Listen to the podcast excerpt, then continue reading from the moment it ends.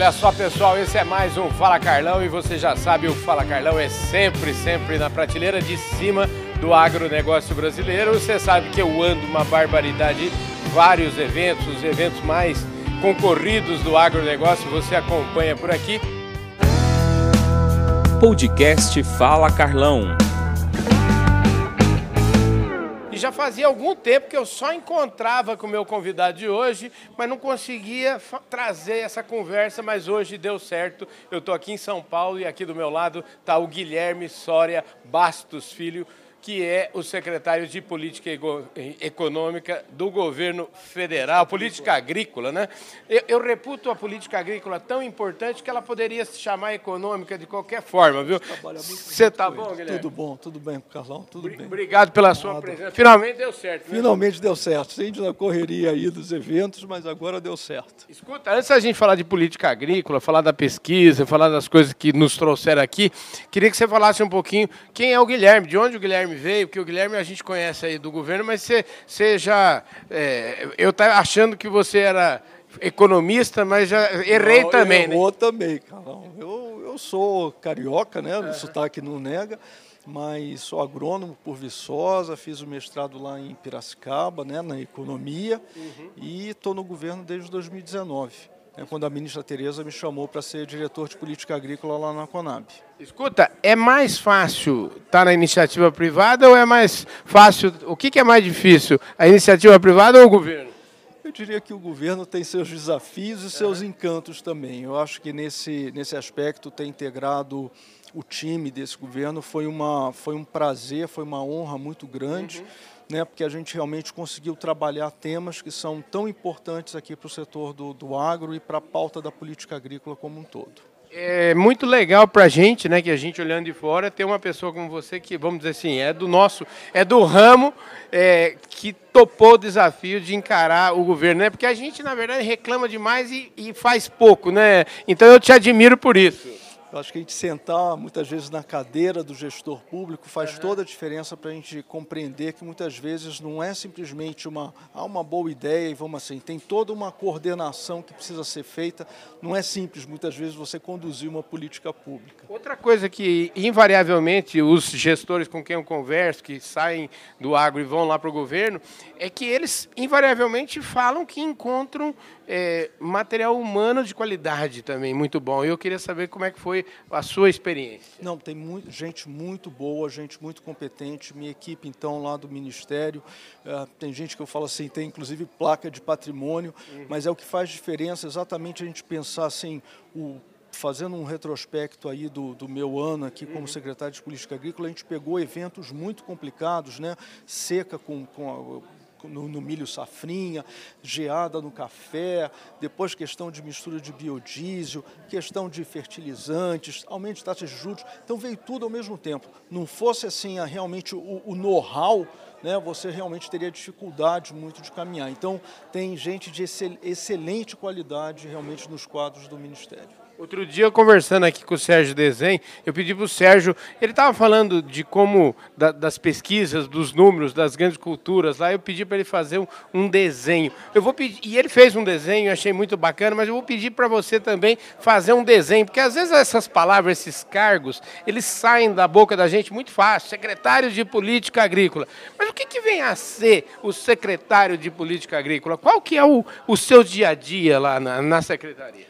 Então, nós temos lá, quer dizer, como no âmbito da, da Secretaria de Política Agrícola, né, temos algum, alguns pilares. Né? A gente tem uma, uma, uma diretoria, que é de comercialização e abastecimento, ela olha e supervisiona a questão da política de garantia de preço mínimo, uhum. né? então toda a questão da decisão da PGPM, da execução da PGPM passa pela análise dessa equipe, que vai também de A a Z, né? porque é impressionante, são todas as cadeias param lá numa equipe... O PGPM o que, que... É a política de garantia de preço mínimo, ah, tá. né? então é aquela, aquela política né, que está referendada, que no momento que os preços caem abaixo do nível de mercado, o governo entra, antes entrava comprando, né? atualmente é, existem os, os, leilões, as opções né, para você poder fazer essa, essa, exercer a PGPM. O outro, o outro segmento, é o segmento todo mundo conhece, que é o Plano Safra, né? então é, é, é, o DEFIN, que a gente chama lá, o Departamento de Financiamento à Produção Agrícola, e nele está uma, uma, uma, equipe que exatamente faz, delineia né, o contorno e acompanha do Plano Safra, né? mas hoje a gente criou lá, inclusive, uma coordenação muito importante, que a gente está vendo como é que está fomentando demais, que é olhar a parte das finanças privadas e sustentáveis. Então, é, já é um olhar, eu diria, moderno aí para em cima do, de para onde está indo. Temos uma outra área também não, não, menos conhecida e também super importante, que é o Departamento de Gestão de Risco, onde lá se conduz o programa de subvenção ao seguro rural. Né? Então, a política de seguro está lá, a questão toda de risco, a, a, a, coordenação junto ao ZARC, né? o Zoneamento Agrícola de Risco Climático, né? que dá todo o embasamento, e temos também um departamento que é de Análise Econômica e Políticas Públicas, onde, onde lá sai né, a, a, o, o, valor bruto da produção agropecuária, saem as projeções da agropecuária de 10 anos né, e uma série de outras análises que dão suporte a todas as políticas. Então, eu diria que temos aqui temas e não poderia esquecer a coordenação das câmaras setoriais, né, que temos aí quase 40 câmaras setoriais, né, também de A a Z, trabalhando ali, pelo menos é, secretariando né, essa, essa, essa, eu diria, um, um, espaço onde o setor privado, onde a cadeia produtiva de cada um dos setores, ele entra né, e a gente lá está fazendo essa interação constante é, com o setor privado. Ô Guilherme, pela sua descrição, eu já vi que, vamos dizer assim, a sua rotina é, vamos dizer assim, é, é, é bastante é interessante. É entediante. De tédio você não, vai morrer de Nunca, nunca, nunca. Então, o que eu falo, é um, um enorme prazer de estar à, à, frente dessa importante secretaria e diria mais uma, e digo mais uma vez, quer dizer, ter integrado aqui através do, do, do, do pedido da, da ex-ministra Tereza e agora continuando com, com, o ministro Marcos Montes, tem sido realmente um prazer fazer parte desse time. Você sabe que é interessante o, o jeitão, o estilo e a Tereza fez um, um, um, governo extraordinário, né? uma, uma gestão no Ministério reconhecida. Agora o Marcos Montes está dando continuidade a isso. E o Marcos, eu fui lá numa reunião com ele e eu vi o jeitão dele resolver. Lá foram. Eu fui participar de uma reunião com um, algum, uns pleitos do pessoal das, das entidades de classe. E ele, na hora, já. Não, vamos ler esse trem aqui, já resolveu e, assim, já, vamos dizer assim, encaminhou. O negócio é prático, né? É, exatamente. Eu acho que está é, é, no momento em que o, o Ministério realmente ele tem as portas abertas, né? para todos os segmentos. E, e, a ideia realmente é a gente poder dar celeridade daquilo que é a nossa competência, aquilo que realmente tecnicamente uhum. também fizer sentido, né? porque a gente também faz uma avaliação técnica dos pleitos e poder dar vazão para que o nosso agro continue crescendo sempre. E a gente tem eh, demandas de, vamos dizer assim, de modernização das coisas, porque é, você falou de plano safra, isso é uma coisa que, vamos dizer assim, ao longo do tempo mudou muito e cada vez vai mudar com a, a participação, eu diria, no financiamento da safra dos bancos privados, de outras, de outras entidades. Isso está cada vez fazendo com que, eh, vamos dizer assim, o agricultor brasileiro já está se acostumando a, a tocar a vida, né? É, é, como a gente fala, é, é, o, o, recurso hoje do Plano Safra, aquilo uhum. que é disponibilizado, ele atende uma fração do que o setor agro uhum. ele continua. E, e, lembrando, né, aquela questão da subvenção, a taxa de juros e tudo mais, nós temos um, e vivemos um momento de orçamento limitado. Né? Então, não teve outro jeito. Mas o que, que foi feito desde 2019, né, na época ainda o secretário de Política Agrícola, Eduardo Sampaio, né, onde fez? Começou realmente a trabalhar junto com o José Ângelo, nosso secretário adjunto, né, para destravar as finanças do, do agro, as finanças privadas. Né? Então tivemos aí a lei do agro, tivemos a lei do Constituição do FIAGRO, mais recentemente tivemos aí uma lei que a gente chama aí da CPR 3.0, onde a CPR deixa de ser apenas dentro da porteira e ela começa a ser é, antes e depois também. Então é isso que a gente tem que fazer, é ajudar e a gente tem o seguinte, só de CPR já registrada, já tem aí 170, 180 bilhões de reais. Então a gente mostra que a gente, sabendo do, do que vai apertar aqui, a gente trabalha para poder aliviar e poder trabalhar essas soluções privadas que não tem jeito. O setor ele continua crescendo e mais forte que nossa capacidade de orçamento a gente tem. Então,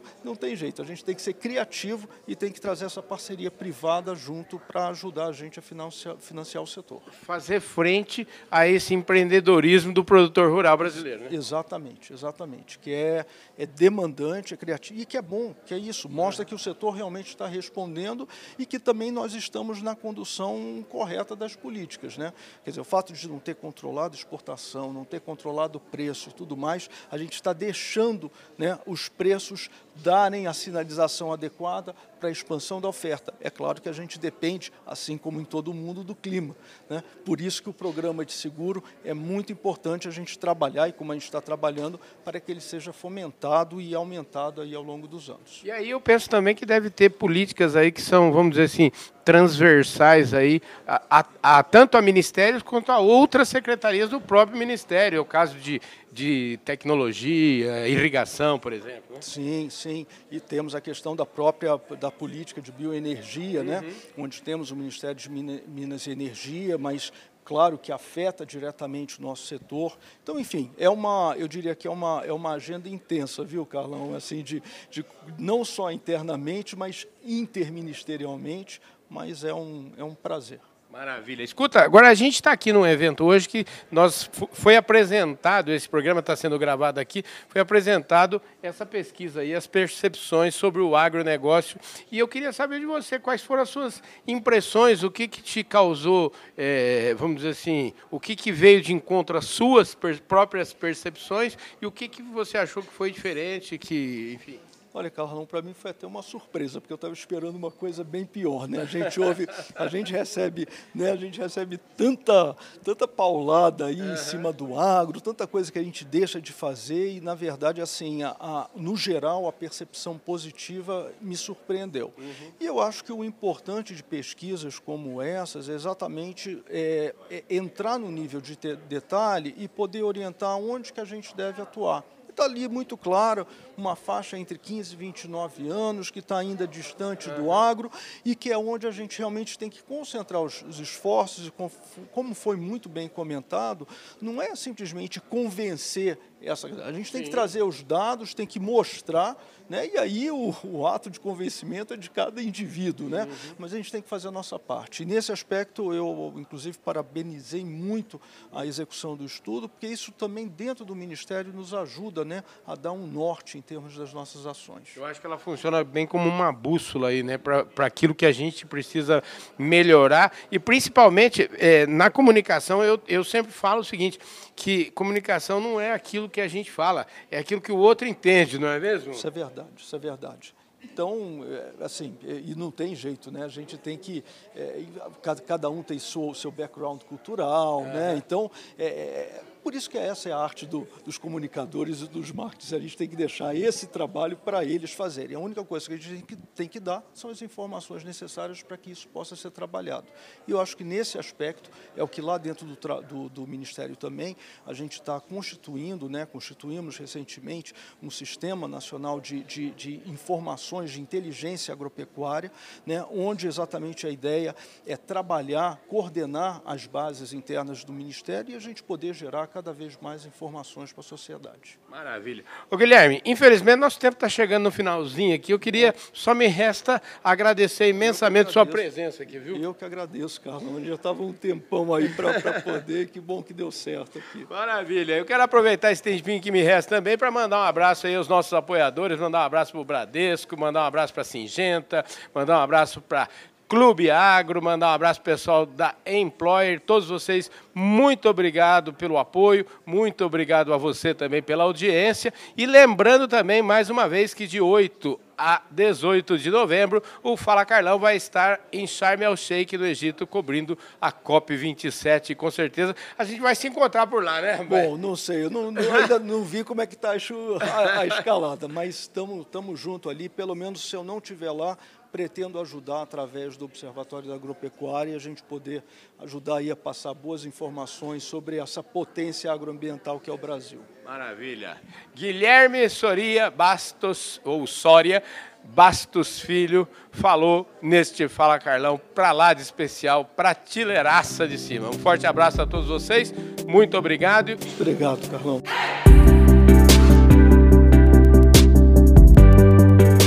Olha só, pessoal, esse é mais um Fala Carlão. Você já sabe, o Fala Carlão é sempre, sempre na prateleira de cima do agronegócio brasileiro. E hoje eu considero um dia de festa, porque é o dia de a gente conhecer aqui os, os números, enfim, as principais percepções do brasileiro sobre o agronegócio, numa pesquisa que foi coordenada aqui pelo Paulo Rovai, que está aqui do meu lado, um cracaço, fez uma apresentação excepcional aqui. Ô Paulo, obrigado pela sua presença aqui no nosso Fala Carlão, viu? Eu te agradeço, Carlão.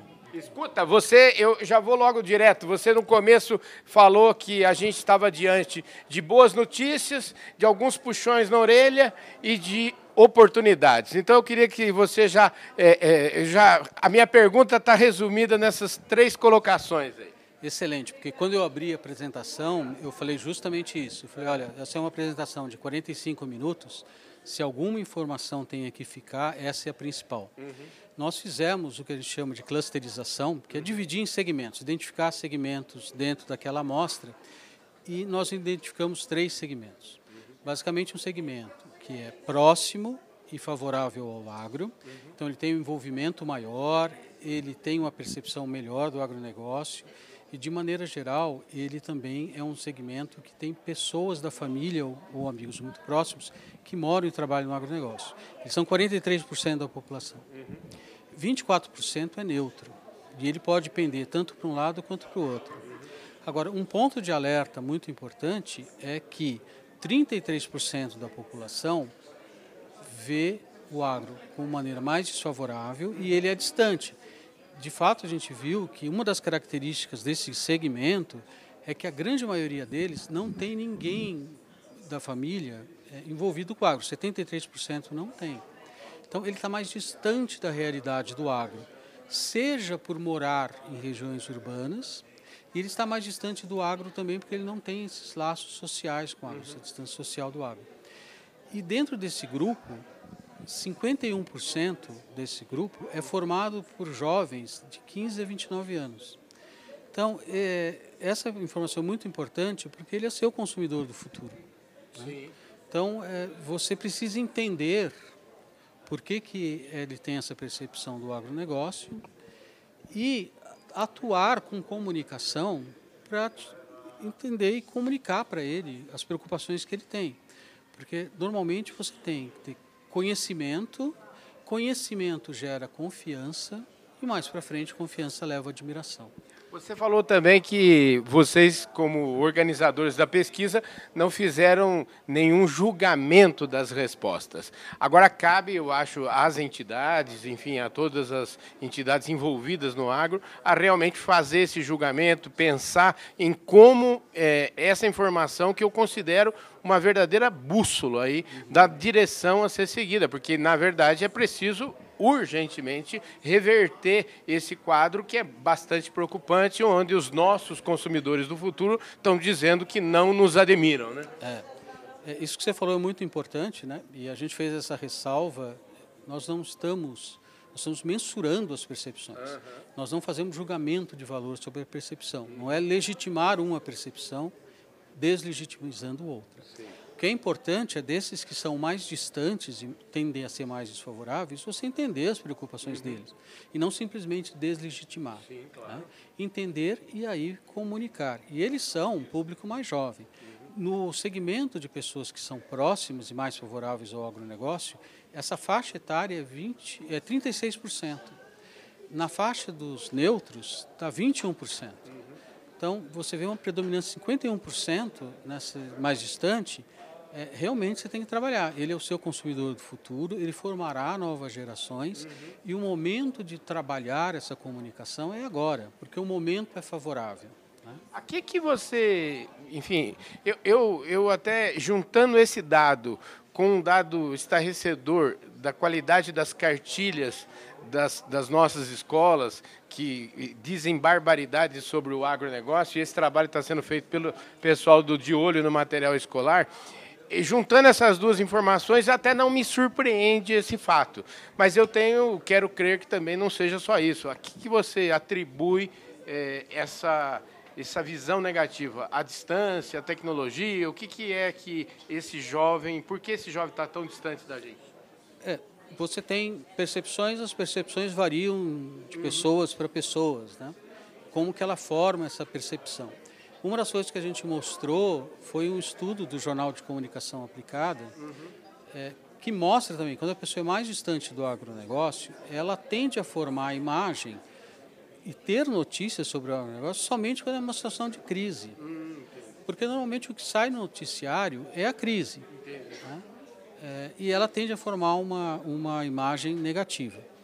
Esse trabalho também do Jornal de Comunicação Aplicada é percepção da população antes e depois de ter assistido o filme Food Incorporation, né, que é, seria Alimentos S.A., que eles mostram que, nesse filme, eles mostram como é o processo de produção de alimentos. Então, na medida em que a, a, eles veem qual que é a realidade da produção, a percepção muda. Né? De uma maneira de entretenimento, de uma maneira informativa.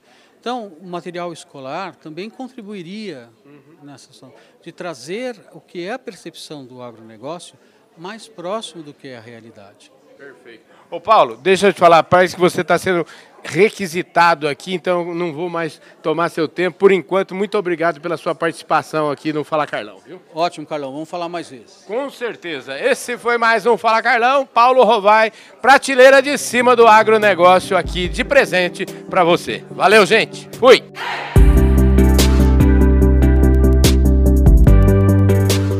Olá pessoal, esse é mais um Fala Carlão e você já sabe, o Fala Carlão é sempre, sempre na prateleira de cima do agronegócio brasileiro. Ô gente, aqui do meu lado agora, eu entrevistei esse moço faz o que, uns 15 dias, sei lá, um mês, lá na Expo Inter. E lá na Expo Inter ele adiantou, Carlão, veio por aí uma pesquisa que nós estamos acabando de organizar extraordinário, que vai mudar aí a visão do agronegócio. Aliás, mudar a visão talvez do próprio que o próprio agronegócio tem sobre si mesmo. E essa pesquisa aqui, ó, Percepções sobre o Agro, coordenada pelo movimento aí Todos a uma só voz. O Ricardo Nicodemos é presidente da Associação Brasileira de Marketing Rural e Agronegócio. Está aqui comigo agora. O dia chegou, hein, Ricardo? Tudo bem? Tudo bem, Carlão, como você está? Obrigado por nos prestigiar. O dia chegou, pois é, depois de um ano de trabalho, é. dois meses de planejamento e dez meses de trabalho, chegou o grande dia de nós trazermos ao mercado aí a boa informação, a informação que vai fazer toda a diferença. Pois é, eu até estava conversando aqui com o nosso secretário de Política Agrícola e ele comentava que ele estava esperando, ele veio aqui e falava assim, eu estava esperando que vinha uma paulada muito grande. E aí ele ficou, ele falou, saio daqui feliz porque a gente tem uma percepção. É, isso talvez vai de encontro àquilo que eu venho falando isso sobre é, autoestima, na verdade. Talvez a autoestima do produtor rural brasileiro não seja da mesmo, é, não seja tão grande, porque a gente vê muito essa conversa de que a cidade não nos entende e a pesquisa mostrou isso diferentemente. Né? Eu queria que você começasse por aí. É verdade. Hoje nós vimos três grandes blocos de informação. Uhum. Uh, o primeiro, nós trouxemos boas notícias, uhum. que é exatamente isso. Mudou todo o pensamento que se tinha de que o agro não era valorizado, de que o agro era mal visto, e não é isso. O segundo grande bloco são efetivamente oportunidades, janela de oportunidades que a pesquisa nos mostrou, uhum. oportunidades de nos comunicarmos, de é, falarmos com a sociedade urbana. E o terceiro são alertas, são pontos de alertas. Uhum. Ou seja, nós temos um grupo muito grande na sociedade, é, é o menor grupo hoje, uhum. mas é um grupo que faz muito barulho, que são os que têm propensão a ser detratores. Embora menor, uhum. neste grupo estão os que mais gritam, os que mais fazem barulho. E aí faz parte do nosso trabalho como setor, como cadeia produtiva, unir todos e fazemos um trabalho de conquista, não é um trabalho de conversão. Pois é, é e aí que e é muito diferente, você falou um negócio aqui que, que eu acho que é importante a gente falar, porque toda vez que você aproxima você efetivamente tem a tendência a você, vamos dizer, cair na real. Toda vez que você se aproxima de alguém que não concorda com você, mas que de repente está com um pensamento, é, com informações equivocadas, a hora que aproxima, esse problema acaba. E aí você falou um negócio que eu acho que essa pesquisa, já tenho falado aqui nas entrevistas, que ela vai funcionar como uma bússola para todos nós. Né? Ou seja, ela apontou onde estão os pontos de atenção que a gente precisa dar. E aí você falou um negócio que eu achei muito bacana, que é uma, uma coisa que eu acredito. Em vez do campo vir para a cidade, a gente levar a cidade para o campo. Eu acho que essa é a solução. Como fazer isso? De novo, é um trabalho que tem que ser integrado com todos que participam do setor. É, envolvemos uh, associações, a indústria, uh, autarquias do governo, enfim, uh, acionarmos aí o Ministério do Turismo, por exemplo, as secretarias do turismo, incentivar para que a sociedade efetivamente conheça o trabalho de, de um produtor, o trabalho que é realizado no campo que é exatamente para mudar um pouco essa mentalidade que foi criada ao longo dos anos. Hoje, nós temos um número muito grande de pessoas na sociedade urbana que nunca viram uma vaca, nunca viram uma plantação. Uhum. Se viram uma plantação de feijão, foi só no copinho com algodão. Então, não é possível você ter uma boa percepção de um setor que hoje é a locomotiva do país sem que você conheça. Então, é necessário conquistar. E a conquista vem do conhecimento, da familiaridade, da aproximação. Não, não temos que ser proativos. Uhum. Nós temos efetivamente que botar a mão na enxada e fazer exatamente o que os produtores nos ensinaram. Sermos persistentes, trabalharmos para colhermos os frutos a médio e longo prazo. Olha, essa, essa pesquisa, como eu te falei, acho que ela vai servir de bússola para eh, vários setores. Como é que queria que você eh, falasse para mim quais são os próximos passos? Eh, até aqui vocês tiveram muito trabalho, vocês estão de parabéns, fizeram um trabalho extraordinário. E agora, como é que é o dia seguinte disso? Muito bem, esse é um projeto que ele tem três fases. Ele foi desenhado sob três fases. Uhum. A primeira é o diagnóstico, que foi tudo isso que nós vimos. Uhum. O segundo é o planejamento. Nós já começamos, que é efetivamente a partir de todas as informações que colhemos, desenharmos as estratégias, os planos de ações, e, de novo, pensando em curto, médio e longo prazo. Uhum. E o terceiro, a terceira fase, o terceiro pilar, é efetivamente a implementação. Uhum. Neste momento, nós estamos entrando, a partir de agora, na fase de planejamento. E aí, convidamos toda a cadeia produtiva a nos acompanhar uhum. nessa questão do desenho do planejamento. Então, nos próximos dias, nós começaremos a conversar com as associações, com os veículos de comunicação, como o teu, uhum. e, enfim, os colegas, para que a gente efetivamente desenhe essa estratégia para irmos depois para o próximo passo, que é a implementação. Ricardo, na condição de presidente da BMRA, da Associação Brasileira de Marketing Rural e Agronegócio, queria que você falasse eh, como é que chegou até você, como é que te impactou essa pesquisa. Olha, Carlão, eu até comentei aqui que para nós do grupo de trabalho foi uma grata surpresa. Uhum. Porque nós entramos nesse projeto, nós começamos com esse projeto com a mesma mentalidade que é corrente, uhum. de que a sociedade urbana não gosta muito do agro, não uhum. respeita o agro. E na medida com que o processo começou e o projeto avançou, nós vamos nós fomos mudando a nossa mentalidade e a nossa visão. Então, é, como participante do grupo de trabalho, como um dos coordenadores do grupo de trabalho, nós tivemos uma, eu tive uma grata surpresa.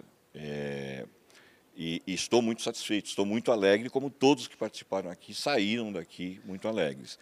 Como presidente da ABMRA, essa é uma informação que vai nos ajudar, enquanto associação, a também participar, assim como as 40 outras associações que participam do movimento. Uhum. Então, é, como coordenador e líder do movimento Todos a Uma Só Voz, nós estamos contribuindo com o setor. Como presidente da BMRA, eh, nós vamos ajudar a desenhar esse plano de trabalho e aí envolver todas as nossas colegas associações. Essa pesquisa vai facilitar a vida de todos nós, né? Certamente. Essa, essa é uma pesquisa robusta, é uma pesquisa extremamente extensa, uhum. como nós vimos e até já liberamos, ela já está no site todosalmassovoz.com.br, é acessível para qualquer um. É, mas ela também tem uma outra parte que nós não apresentamos e que nos dará subsídios uhum. efetivamente para a estratégia. Ah, entendi. Essa parte não está aqui na apresentação. Não, essa parte não tem é, a gente não mostrou porque faz parte do planejamento. Entendi. Quem participar do planejamento vai ter acesso. Perfeito. Então tá bom. Querido, obrigado pela sua presença. Eu que agradeço a participação de vocês. É isso aí, gente. Esse foi mais um Fala Carlão com o Ricardo Nicodemos, presidente da Associação Brasileira de Marketing Rural e Agronegócio. E a gente se encontra por aí. Valeu!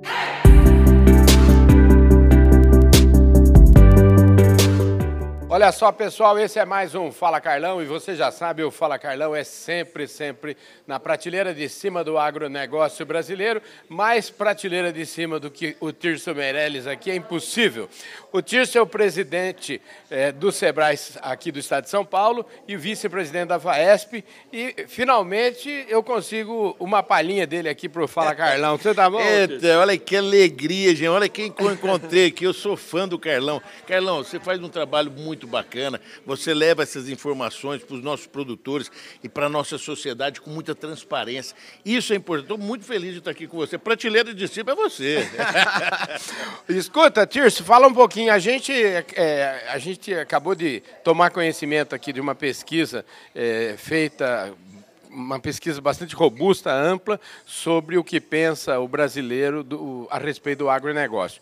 E a gente tem boas notícias e também a gente tem alertas importantes. O que, que você achou aí do, do resumo? Eu achei ótimo. Carlão, o Ricardo Paulo, junto com o Dom Cabral, fez um belíssimo trabalho e com uma equipe excepcional. Uhum. 80% das equipes são mulheres. Olha que bacana. Mulher realmente sendo protagonista do processo. Muito importante. Nós, agricultores, sabemos que o nosso agro, como a sustentabilidade, como o maior código florestal rígido do mundo, nós sabemos que nós realmente produzimos com sustentabilidade, com responsabilidade. Mas isso precisa ser demonstrado. Isso demonstrou na pesquisa que os jovens estão realmente interessados no processo como um todo para que possa conhecer eficazmente. E como você sabe, os jovens hoje estão querendo voltar para a propriedade rural. É, antigamente a gente saía da roça, eu saí da roça para não voltar. Agora, agora, se o nego não sair da roça, ele não, ele não fica na roça. Né? Verdade. Então hoje nós estamos com conectividade, nós estamos com identificação geográfica, hoje nós temos assistência técnica gerencial pelo Senar. Nós lançamos agora, sexta-feira, o agente local de inovação, que também vai na propriedade para diminuir os seus custos, aumentar a sua lucratividade. Então essa pesquisa veio demonstrar que o brasileiro sabe o que o produtor produz, sabe que o produtor produz com qualidade, sabe que o produtor não é desmatador. O produtor é amigo do homem da cidade, que produz com qualidade. O nosso produto é, tem qualidade. E o nosso produto, se você for analisar no mundo, o nosso produto ainda é um dos mais baratos do mundo. O que aconteceu que a pandemia acabou com o estoque de alimento do mundo, Sim, não foi só do Brasil. Então, essa pesquisa é uma estratégia importante. Você será fundamental nela, porque você precisa realmente demonstrar para os nossos cidadãos a importância dessa pesquisa. E essa pesquisa vai trazer a união do setor urbano com o rural para que nós possamos sustentabilizar o processo, criar valor agregado no produto, para que nós possamos fazer as pequenas agroindústrias e essa pequena indústria levar esse produto mais barato para o nosso consumidor, para a nossa segurança alimentar brasileira e a segurança alimentar do mundo, que tanto vai precisar. Como você sabe, a FAO solicita que o Brasil faça uma produção de 40% a mais até 2050. Então nós temos muito a fazer sem derrubar uma árvore. Porque eu estava dizendo, e você me permite, hoje nós, produtores rurais, se nós tirarmos uma árvore de, da nossa fazenda, o que, que acontece? Nós temos dois processos no outro dia, ou no mesmo dia. Um criminal e outro uma multa violenta. Então, o produtor, ele não desmata. O produtor produz com qualidade e realmente conserva o meio ambiente. Olha, deixa eu te falar uma coisa que me saiu da pesquisa, falando lá do, do, de quem enxerga de maneira mais negativa são os jovens aí entre 15 e 29 anos. E aí, juntando isso com o, o, trabalho que vem sendo feito pelo pessoal lá do De Olho no Material Escolar, a Letícia, todo aquele pessoal, a gente vê a tragédia que foi os últimos 30 anos aí, aquilo que estava lá no material escolar. Obviamente aí a gente tem, a gente não pode só imputar a culpa é, nos outros, né? A culpa do governo, a culpa de, dos colégios, enfim, mas tem também a ausência dos pais que eu acho que é extremamente relevante nesse processo. Eu acho que a gente vive um tempo de mudança. A pandemia trouxe esse olhar e agora eu acho que a gente tem aí nessa pesquisa uma bússola para poder reverter isso. Sem dúvida, você lembrou bem. A Letícia fez um trabalho excelente. O Chiquinho também uhum. tem ajudado nesse processo como todo.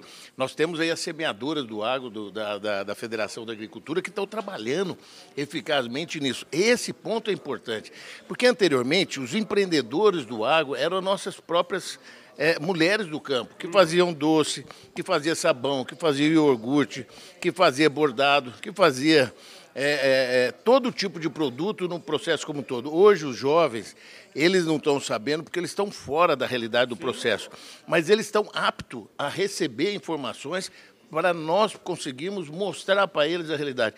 Então, essa aptidão deles aceitarem já é um ganho grande que nós vamos ter. E, sem dúvida nenhuma, nós temos que estar presente em todas as áreas, principalmente da educação. Onde nós estamos fazendo, inclusive, Carlão, um centro de uma escola de 10 mil metros quadrados em São Roque, onde nós vamos trabalhar toda a inteligência artificial com Big Data para que nós possamos fortalecer e levar esse conceito novo de tecnologia para os jovens, tanto da cidade quanto para o campo. Pois é, eu queria só emendar isso, mudando um pouco o disco aqui da pesquisa, para o SEBRAE e para as atividades aí que você comanda. Eu queria saber quais são os pontos que você pode trazer para nós aí que estão rolando aí nesse momento. Carlão, você, você consegue tirar.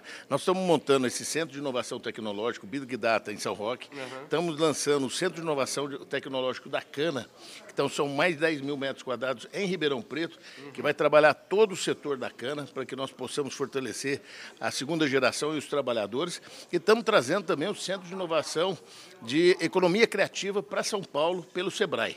Então, nós estamos fazendo três grandes centros que vão trazer realmente uma agregação de valor muito forte, aonde nós estamos levando também o agente local de inovação. São pessoas ligadas à universidade que vão ao campo para que nós possamos ajudar a comercialização do produto, como nós estamos fazendo nas feiras livres. Aqueles pequenos produtores que querem vender seu próprio produto, nós fazemos uma parceria com a prefeitura, a prefeitura cede o lugar e eles vendem seus produtos direto ao consumidor com valor agregado e com valor salutar para o consumidor. Maravilha, gente. É só boas notícias, né? E a FAESP, comando? Ótimo. Pai, tá bom? Tá ótimo, excelente. Estive com ele ontem. É. Quantos ele... anos? Doutor Fábio está com 94 anos, trabalha 15 horas por dia. Eu vou, eu vou contar um fato para você. Ah. O ano passado ele comprou uma propriedade. Mamãe com 89, ele com 94. Uhum. Os dois estão abrindo a propriedade, não deixa um filho sequer ir lá mexer. Eles estão fazendo do modelo deles. Olha que bacana. que bacana. Aonde que é isso? Em Estinga. Ah, em Estinga, do lado de Franca. Que maravilha, irmão. É uma beleza ver isso, né? 94, 94 anos. anos. Vem cá, e fala da FAESP agora. FAESP, hoje nós estamos com 236 sindicatos, nós temos aí praticamente é, 400 extensões. Hoje nós estamos em 600 municípios do estado. Estamos fazendo um, um trabalho muito grande de assistência técnica gerencial.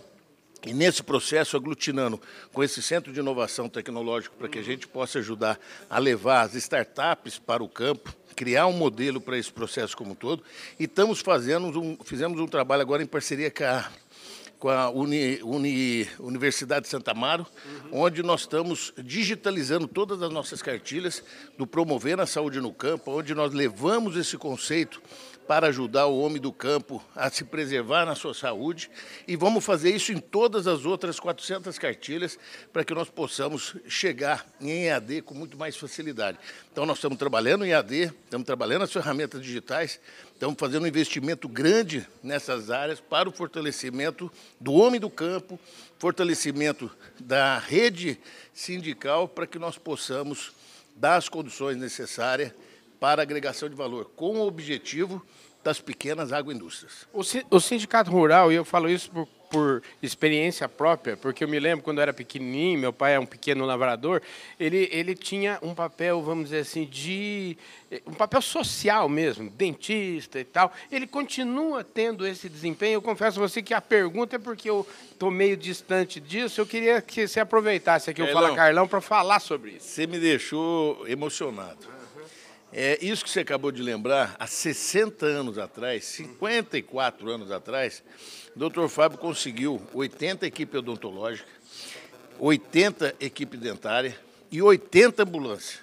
Foram todos para o interior para apoiar o produtor e o trabalhador rural naquela época. Os municípios nem ambulância tinham. Sim, então, esse promover a saúde no campo foi um trabalho muito bonito para que você possa, junto com a academia, para que você possa orientar as pessoas não ficarem doentes. Desde essa época que você acabou falar. Então, você tem boa parte da rede, continua. Por exemplo, Itapetininga, Jacareí, uhum. você continua com atendimento dentário e médico. Entendi. É muito bacana isso. E aí, o Promovendo a Saúde no Campo trouxe essa modernidade, estamos entrando com telemedicina, criando várias outras alternativas para que a gente possa levar essas condições para o produtor rural. Maravilha.